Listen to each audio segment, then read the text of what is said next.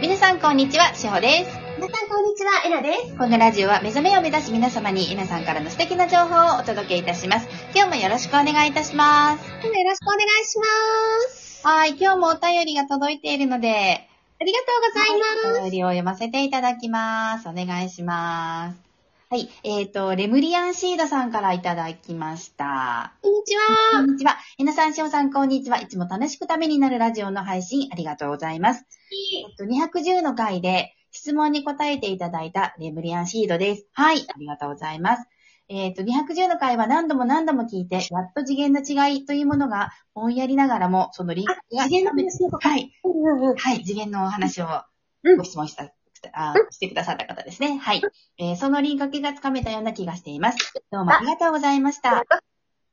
さて、またまた質問です。私たちは全知全能である神が分離してこの地球にやってきて、いろんな体験をしている存在という理解がありますが、うん全知全能の神が分離して、またこの地球という三次元の世界を体験しに来たのはなぜ、なぜなのでしょうかうん何かこの三次元に特別なものがあるからなのでしょうかどん、うんどんどんと目覚めていきたいと思いながらも、うんそもそもなんでこの地球にやってきたんだろうという根本的なことが気になりました。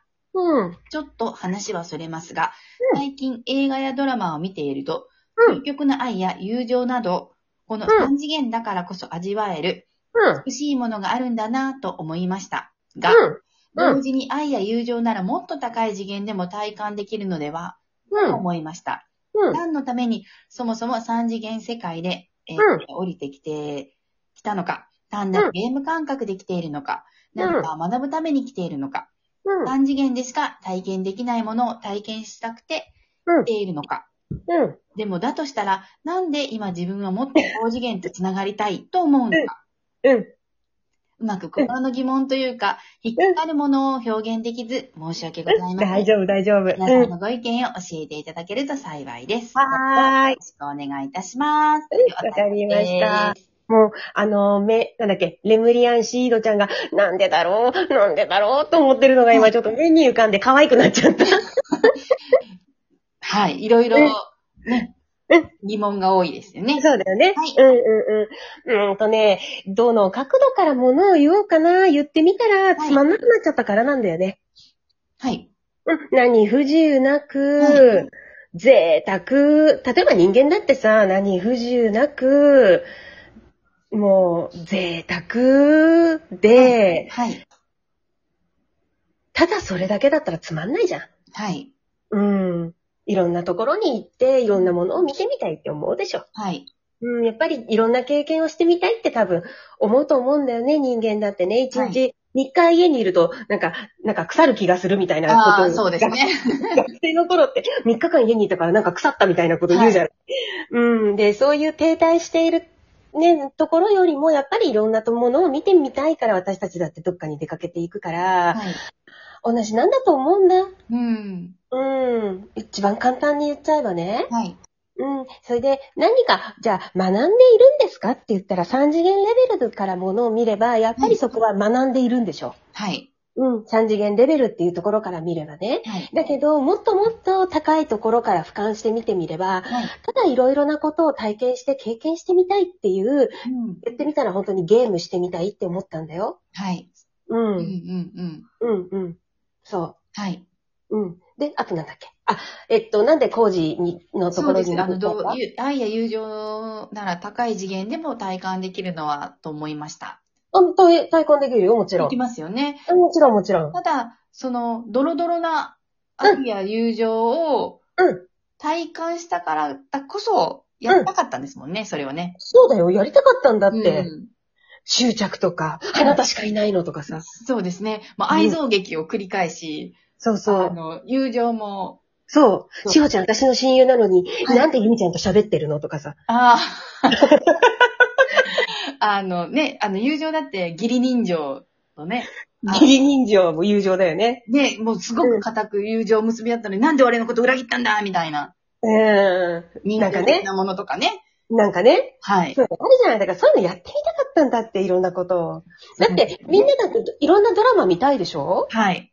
救命救急見たいでしょみたいですね。ねそしたら、なんだ韓流のとか見たいじゃないキュンキュンしたいですね。キュンキュンしたいじゃない、はい。ね、で、そうかと思ったら、刑事物も見たいじゃないそうですね。ハードボイルドも見たいですね。見たいでしょ、いい、ろんなの見たいじゃないそれと一緒だよ。そうですよね。うん。で、うんそれを体感というのかな体験を、う体感を持ってはい。体験したいっていうのがここだもはい。ん。うん。そうだよ。あとなんだっけね最後、なんか、最後、はい。あのーそれでも、あのーなんで自分はもっと高次元と繋がりたいと思うのかですね。懐かしいからでしょやっぱりそっちが。うん。そのあり方が本質だったから、はいだ。からもう、テレビももう十分見ちゃったなーって、もういろんなはい番組見ちゃったな、いもうそろそろ一人でちゃんともう一回ゆっくりしたいなって思うじゃない私たち。はい。うん。そんな感じなんじゃないかな。なるほど。すうんご。くわかりやすいですね。ありがとうございます。はい。うん。あの、レムリアンシードさんいかがでしたかぜひぜひ、あの、ご参考にしてみていただけたらと思います。うん。で ありがとうあの、うんいろんなチャンネルを見ている自分もやってきたっていうことで。うん。そうそうそう。うんもう十分や。だって人によったら何千回だからね。そうですよね。うんそうですよ。うん、本当に。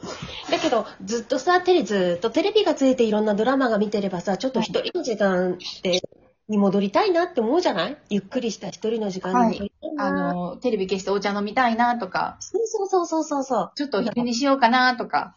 そうそう。なんか、それぐらいの感じだと思うんだうよね。ん。うん。うん。本当になんか、それのヒントがわかると軽やかですよね。うん。うん。そうだね。うん。うん。うん。もう私もやっぱりわからなかったから、はい。もう、な、なんなんだろうっていうのはずっと思ってたんだけど、やっぱり今になってみればごくごくシンプルなことですね。そうですよね。うん。今、この話を聞いてちょっと思ったのが、私、子供の時に、ドラマみたいな出来事がなんで私には起こらないんだろうと思ってたんです。ほうほうほう。なんかあの、大映ドラマってあったじゃないですか。 腹違いの妹がいるとかそうとかうん、あの、順調に生活してたのに突然目が見えなくなったり、不慮の ああ。事故が起きたりとか、うんうんうん。めちゃめちゃ学校でいじめられたりとか、うんうんうなんん。かね、あの、凄まじいドラマあったじゃないですか。ああの、そうだ大好きで子供の時見てたんですけど、なんで私にはこういうことが前、あの、起きないんだろうと思ってたんです。うん。そしたらそしたら、いや、大人になったらこういうことが起きるんだと思ったら、大人になっても そのこと起きないから、大人になっても、義理の妹は出てこないし、そう、そうなんですよ。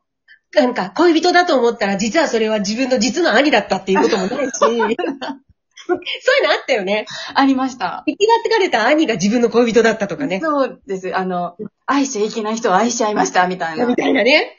そう、ドロドロ愛憎劇っていう、私もこんな恋愛するんじゃないかとか、やばい、楽しくてし、楽しくて仕方ない。そうなんですよ。で、うん。あの、父と母は全然違う人で、自分のどこかから、うん養女で向かわれた。すごい大金持ちの家からね。そうなんですよ。それからもう、あの、自分の父が母が、うん。あの、全然違うとこにいるんじゃないかとか、うん。全然何も起こらなかったんですよね。うん。っていうのがう、んちょっと、寂しかった時がありました。ほー。ほうほそう、それでいい、いいのに、ドラマみたいな生活が私にも待ってるんだと思ってて、いつ来るんだろうと思ってた時がありました、子供。ああ、でも今ので分かった。だから、よりドラマチックな方が楽しかったのよ、私たち。はい。うん。そうなんですよ。なんだ、私何も起こらないと思って、それでいいのに、それをドラマみたいに言いたいんでしょうね。思いたかったんでしょうね。うん。そう。だから、この、さっき言ってた、もう万物創造のっていはいう神も、はい。ドラマティックならドラマティックなほど良かったのよ。はい。この、ここで体験する方ことが。だから楽しい。はい。うん。ディズニーランドに行って同じはいアトラクションにずっと乗り続けるんじゃなくても、場所変えてトゥモローランドに行ってみたり、カントリータウンに行ってみたりってもう場所変えて、いかにドラマティックにこの世界はをい。生きれるかだったんだね。ね、そうなんですよね。そうだよ。もうジェットコースターのように、こう、アップダウンしながら、そうそう復そう讐そうし。たり、愛憎劇を繰り広げたり、そう。やりたかったんですよ。やりたかったんです。うん。うん。と思います。その通りです。ね。でもその経、えっ、と、なくて結局平和だからいいんですよねって、今は思えば思うんですけどね。過去生で十分やったじゃないですかっていうね。本当にやってきたんですよ。う。うんん。そだうか。ら今、そこに、もうそこには行きたくないっていう、うん。悪意図で前を向いて進んでるんだなって、うん。うん、うん。そうだね。続けている自分がありがとうって思いますよね。うん。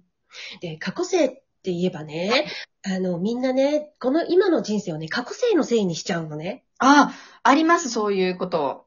うう。ん、うん、うそうんでうん。はい。これ、私がこの間、悟りのクラスでしたその気づきの話からだったんだけど、はい。過去性が何々だからってやっちゃうと、はいそこで隠れている手放すべきものにね、気づかないんだよね。はい。ううん。んでも、みんなすごく好きじゃない過去性、はい。なん。なんちゃらだったみたいなのが。はい。だけどね、このこと統合というセルフアウェイクっていうこれをやっていくんであれば、過去性も今ここの瞬間に上がってくるから、はい。これは私がやってしまったこのトラップにはまっちゃったことだったんだけど、はい。過去性のせいにしないでほしいんだよね。わかります。うん。うん。わかります。そう。